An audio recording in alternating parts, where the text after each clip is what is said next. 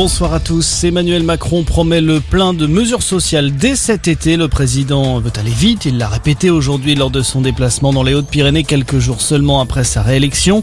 Euh, parmi ses priorités, l'école, la santé ou encore un gros chantier sur le pouvoir d'achat, l'une des préoccupations majeures des Français en pleine flambée de l'inflation, plus 4,8% sur un an selon les derniers chiffres de l'INSEE en avril. Pendant ce temps, la gauche va-t-elle réussir à s'unir pour les législatives? Toujours sans réponse après la décision du Parti socialiste de suspendre les négociations avec la France insoumise.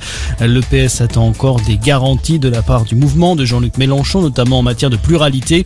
Pas question pour autant de mettre un terme aux discussions, précise la direction du PS, même si en interne, eh bien, plusieurs voix évoquent des blocages sur l'Europe et le dossier des retraites.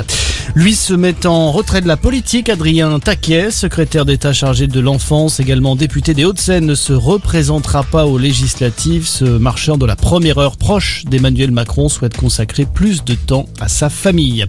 Dans le reste de l'actualité, la France condamne des frappes indiscriminées menées hier soir par la Russie à Kiev, des bombardements en pleine visite du chef de l'ONU Antonio Gutiérrez dans la capitale ukrainienne. Au moins une personne a été tuée. Il s'agit d'une journaliste ukrainienne qui travaillait pour une radio internationale.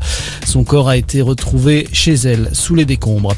Un mot de rugby, c'est une page qui se tourne au stade toulousain. Maxime Médard va prendre sa retraite à la fin de la saison. L'arrière international de 35 ans mettra un terme à sa carrière après 18 saisons rouge et noir et un palmarès hors norme. 5 titres de champion de France, 3 Coupes d'Europe avec Toulouse également, 63 sélections en équipe de France. Et puis coup dur pour les fans de Céline Dion, la chanteuse reporte une nouvelle fois sa tournée européenne pour raison de santé. Les concerts sont reprogrammés en 2023. Voilà pour l'essentiel de l'actualité. Bon début de soirée à tous.